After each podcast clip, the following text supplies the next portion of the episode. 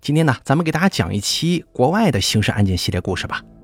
本故事的名字叫做《灰狗巴士斩头吃人案》，由大开为您播讲。今天咱们要讲的这个案子呢，有点重口，但是好在并没有图片给大家看，并且呢，在网上有关这个案子的血腥图片呢，也往往都是假的，因为警方对这个案子的信息流动封锁的很严，因为实在是太过残忍了。单单是后来警方的通讯记录都已经引起恐慌了，所以现场图片那是绝对不可能以及不允许流出去的。最后连死者的亲人都没有见到他的遗容。二零零九年的三月五号，一个名叫提姆的二十二岁青年搭上了编号为一一七零的灰狗巴士。这辆巴士从埃德蒙顿出发到温尼伯，几乎横跨了四分之一个加拿大，时间长达一天一夜。提姆小哥跟很多和他同龄的加拿大年轻人的经历啊是差不多的。他很小的时候父母离婚，一直跟父亲和继母一起生活。高中毕业以后，他在女友的介绍之下到处打工，最后在游乐场里找了一份工作。他就像当年的吉普赛人一样，随着游乐场的搬迁四处流浪。而两年后呢，他对这种游荡的生活感到了厌倦，于是他决定在温哥华安家，回到大学半工半读。这回呢，他就是利用假期回到父亲跟继母的家里，收拾一些自己的旧东西。为了给自己的将来省点钱，他谢绝了女友坐飞机的提议，而是选择了搭乘便宜的灰狗巴士。但令他没想到的是，这一趟旅程最后却成了他的绝命终结站。可能有很多听众朋友并不知道什么叫灰狗巴士，这个灰狗巴士呢，又叫灰狗长途巴士。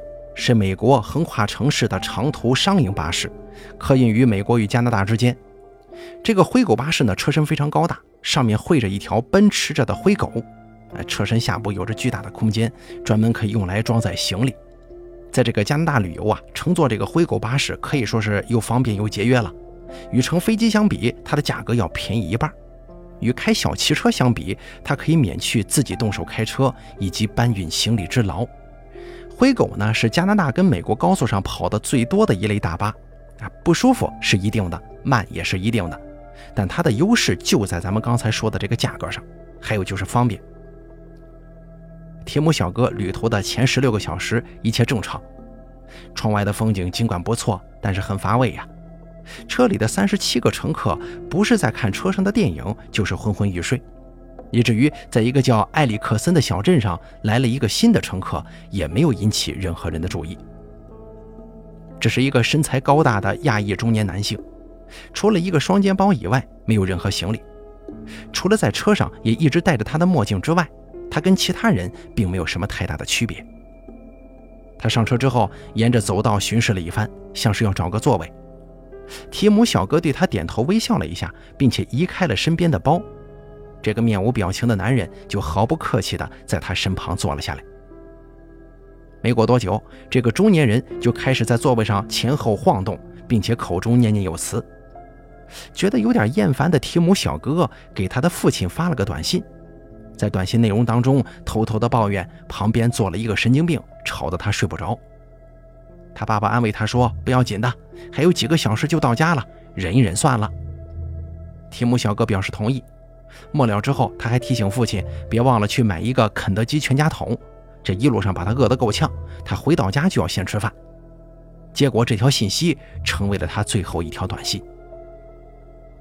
在这条短信发送之后不到二十分钟，那个古怪的中年人从背包里摸出了一把猎人用的匕首，也就是咱们常说的兰博刀。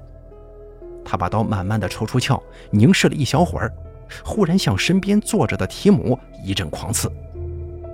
坐在跟他们只隔了一个走道的另一个乘客，吓得是差点尿在座位上啊！他抓起身边的老婆，拼命地往巴士前部挤，一边挤还一边大声喊：“捅人了！快停车！快停车呀！”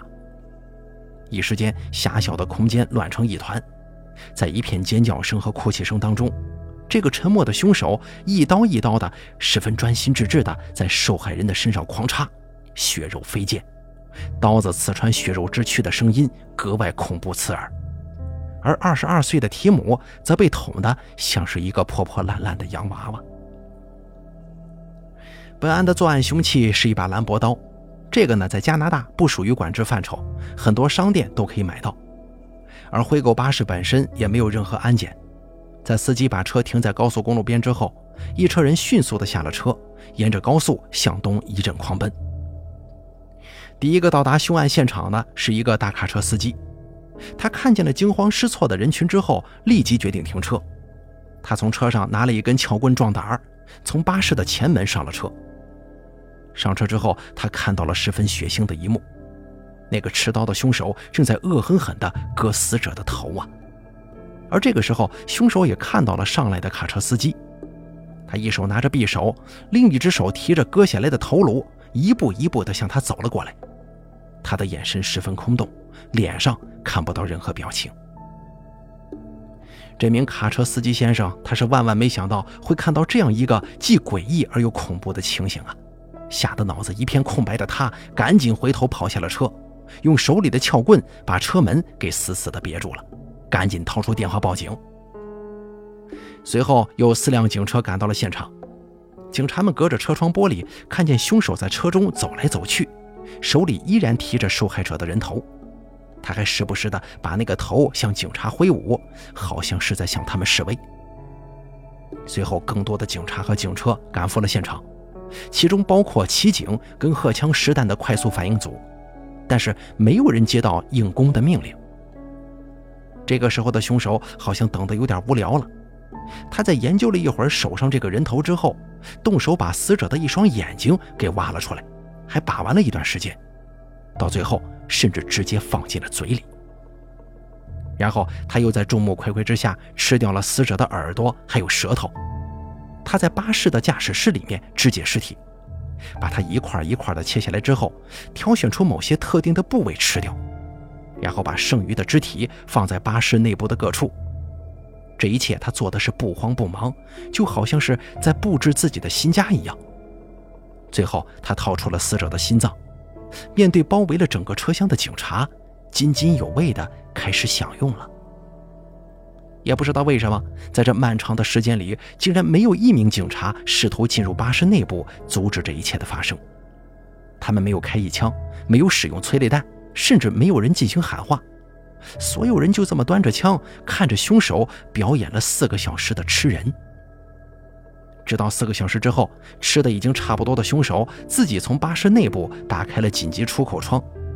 他刚刚跳下车就被警察们按倒了，最终把他擒拿归案。而凶手的身份也随后被确认了，他名叫李伟光，四十岁，八年前从中国北京移民到加拿大，已经取得了加拿大国籍。他之前一直在埃德蒙顿送报纸，他的雇主认为他是一个诚实本分的员工。但就是这么一个老实的人，成了全加拿大为之颤抖的吃人魔。此案一出，全国震惊啊！除了凶手的凶残之外，最受诟病的就是警方当时在现场的不作为。后来，根据一份公开的录音显示，当时一名警察曾经向上级进行报告，他把凶手李伟光化名为欢，在他的描述当中说，欢手里拿着刀，欢在割尸体了。欢又找了一把剪子，哎呀，欢开始吃尸体了，欢在继续吃尸体呢。但是啊，除了这是一份十分生动的现场直播以外，这名警员跟他的几十个同事一样，观摩了四个多小时的吃人活动，是什么都没做。最开始拿着撬棍冲进大巴车的卡车司机都看得有些受不了了，他质问在现场的一个端着半自动步枪的警察：“你们真的不会做什么吗？”你手里拿着的是个自卫器吗？那个警察告诉他，现场的警员没有接到开枪的指令。而他的上级后来对公众的解释是，当警方赶到现场的时候，提姆已经死得不能再死了，已经没有了救援的意义。而硬攻上车有可能让在场的警员受到生命危险，于是他们决定不管他，等凶手折腾够了，自然就会出来的。当然了，现场的警察也着实吓得够呛。所以接到这样的指示，他们自然会顺理成章的围在那儿不动啊。大家想象一下，一个拿着小匕首的疯子跟几十个全副武装、受过专业训练的警察，这不可思议的一幕就是这么确确实实的发生了。由于各种原因，这个案子的凶手在被捕之后超过二十四小时才向外界公开凶手和受害人的信息。而这个时候，有关这个恶性案件的各种情形已经在网上疯传了许久了。提姆的父亲根据儿子的要求去买了一个炸鸡全家桶，他美滋滋地拎着到家，却看见几个儿子的好朋友等在门口。他们扶着提姆的父亲进屋坐下，打开了电脑的新闻。直到这个时候，他才知道儿子的噩耗。从那以后，他的生命中就好像是被人狠狠地剜去了血淋淋的一大块肉一样。再也没有能够愈合，而动手的就是跟他儿子素昧平生的李伟光。那么，这个嫌犯李伟光又经历了什么呢？他为什么在巴士上狂性大发，杀死一个完全不认识的人呢？他又为什么要分尸吃人？他之后会怎么样？在案发之后的八天，李伟光进行了第一次过堂，他一遍又一遍地反复用中文和英文说：“我杀了人，你杀了我吧。”你杀了我吧！而当法官向他指出加拿大已经不存在死刑之后，他失望地掉下了眼泪。他被直接送到精神病院，由法庭指派的三个专家进行评估。而这三个专家很快得出了结论：这个人病得不轻啊。根据后来加拿大华人网上的爆料，李伟光出生在辽宁丹东，在武汉读完大学之后去了北京。他移民之前最后一份工作是北大光正的程序员，据说做得相当不错。然后他放弃了国内的工作、朋友、家人一切，跟自己的妻子一起移民加拿大，在中部的温尼伯定居。但是之前过得春风得意的他，在移民以后就被当头打了一棒。他的语言无法过关，学历也没有得到承认。被生活所迫的他，最后只好跟那些偷渡的老莫一起在农场打工。但是，即使是做这种繁重的体力劳动，他最后手头得到的钱还没有在餐馆端盘子的老婆多呢。工作上受挫的他，在生活上也不尽如意。他后来跟他的心理医生抱怨说，他跟老婆总是争吵，老婆嫌他没用，不会挣钱，连话都说不明白。总之啊，贫贱夫妻百事哀。在这样的背景之下，他开始寻求精神上的寄托。有传闻说他皈依了伊斯兰，但最后官方确认他是一个受洗的基督徒。反正啊，不管他信的是哪家大神，这条道开始的时候还行，但是后来呢，就慢慢的越走越偏了。在2004年的时候，他忽然在耳朵里听到了所谓的神的召唤。在那个声音的指示之下，他孤身一人搭车来到了几千公里外的安大略省。漫无目的的在高速公路旁游荡了两天三夜，直到被巡警发现。警察随后把他送回在温尼伯的家中，再三告诫他跟他的妻子一定要去看医生，这是病得治啊。但是啊，也许是跟中国人性格中那种抹不开面子的心态有关吧，他并没有去看任何的心理医生，而他的毛病也越来越严重了。在案发前两年，李伟光举家迁往埃德蒙顿。搬家之后不久，他就跟妻子分了居。他的妄想症本来就已经发展的非常严重了，而婚姻的破裂更是让他的病情雪上加霜。他的幻听越来越频繁，而他认为这是神给他的指示。在埃德蒙顿，他仍旧找不到一个正式的工作。他开始给一个教堂看了几个月的大门，然后在麦当劳做过清洁工，沃尔玛管过夜间仓库。不过这些工作最后都没做长。他的同事反映，他沉默内向，时不时的自言自语，无法跟人沟通。他已经彻底的沉浸在了自我的世界里，除了跟那个看不见的神一起交流之外，他对现实世界已经产生了屏障。最后，他只好找了一份送报纸的工作，薪水只能勉强维持他饿不死罢了。一个意气风发、春风得意的白领，竟然在短短几年里就沦为了拿最低薪的送报工。这样的落差，不得不说让人唏嘘不已呀。对于很多他这样的技术移民来说，加拿大是天堂地狱一线间呢。他后来不再去教堂了，他认为他已经能够直接跟神一块交流了。他是神的儿子，必须听从耳朵里听到的指示。二零零八年七月二十八号，他给自己的老板打电话请假，说他在温尼伯找的一个工作要他去面试，大概要两到三天之后才会回来。他在这天深夜搭上了灰狗巴士，在上车之前，神指示他去买一把猎刀作为防身用。十几个小时之后，他的耳朵里面的声音指示他在中途的埃里克森小镇下车，然后无所事事的在公交车站的长椅上坐了整整一天一夜。在人口只有不到一千人的小镇上，出现这么一个举止奇怪的陌生人是非常打眼的。有一个在附近加油站打工的十五岁少年试图跟他搭话，但是却没有收到他的任何回应。当这名少年正准备离开的时候，李伟光忽然问他要不要买电脑，他可以把自己的笔记本电脑卖给他。少年试了试，还能开机，看上去也能用，于是就问他多少钱呢？李伟光说要六百块。少年觉得太贵了，李伟光说：“那就六十块吧。”这六十块钱的二手电脑，啊，觉得捡了个大便宜的少年，二话不说就出手买了下来。不过后来这电脑被警方以物证为名给收走了。卖掉电脑之后的李伟光登上了一一七零号灰狗巴士，也正是在这辆车上，他遇到了提姆。无辜的提姆小哥在一个错误的时间出现在了一个错误的位置。随着旅途的行进，李伟光脑子里的那个声音越来越大，也越来越强烈了。你身边坐着的这个是魔鬼，你要给我杀了他！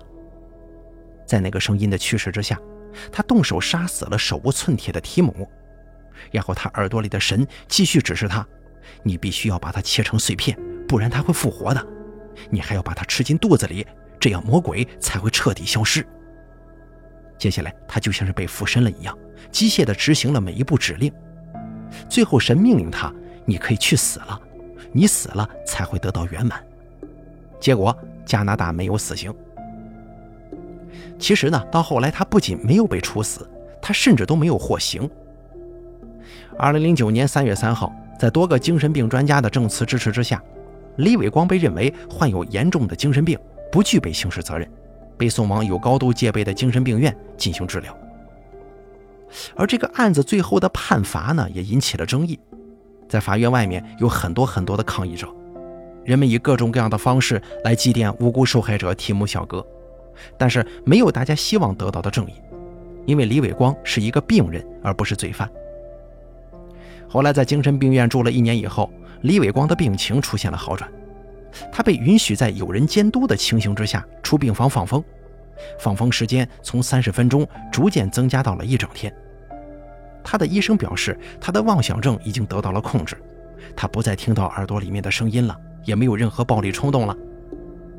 从二零一一年开始，他被获准在专人陪同之下离开精神病院几个小时到半天的时间，并逐渐学会融入社区。二零一五年三月八号，李伟光被证实可以出院，能够在无人监管之下自由生活。但是前提条件是必须定期回到社区医院吃药打针。如果他不这样做的话，他会被立即送回精神病医院的。但是有着切肤之痛的提姆家人却并不这么想，他们一直希望能够至少以亵渎尸体的罪名对李伟光进行起诉，但是他们的要求被一次又一次的驳回了。提姆的父亲最后希望能够看到儿子一眼。但是法医告诉他，现场太过惨烈，他不建议家属这么做。那么我能不能拉一下他的手呢？或者抱抱他呀？法医仍旧摇头，因为提姆的遗体已经破坏到连这些最基本的要求都无法做到了。最后，他们只得将提姆残留的躯体进行火化，埋葬在了家族的墓地里。后来，他父亲把自己儿子的头像纹到了自己的胸前，表示自己永远陪伴着他。之后，提姆的家人联合两个在案发巴士上的乘客，向骑警方面提出诉讼，因为他们在凶手分尸吃人的四个小时里面无所作为，希望能够告他们渎职。但是这一起诉呢，也最终被驳回了。此案最后还有一条人命，第一时间赶到现场的骑警肯，在目睹了整个行凶的过程之后啊，他得了非常严重的创伤后综合症。这个有着二十年警龄的警官，目睹了各种各样的凶案。但是这一起案件是其中最为残暴的，也是压垮他的最后一根稻草。在精神的困扰之下，他不得不转行做文职工作，并且于2015年提前退休。而他退休之后的一个月，在家中饮弹自尽了，年仅五十一岁。在他的遗书当中，他对当年灰狗斩头案表示了深深的内疚和悔恨。他认为自己是个懦夫，眼睁睁地看着罪案发生却没有制止，而这种负罪感最终造成了他的生无可恋。而这个齐景也因此成为这个凶案的附加受害者。咱们今天说的这个案子呀，听起来很重口、很残忍，但归根结底也还是一个有病不治不吃药，最后酿成悲剧的故事。真的，心理健康很重要，心理健康很重要，心理健康真的很重要。重要的事情说三遍。如果你某一天忽然看到一个神神叨叨的人跟你坐到了一块儿，记住了，请务必要换位置，换位置，务必要远离他呀。好了，咱们本期刑事案件就给大家做到这儿了，感谢您的收听，咱们下期节目不见不散。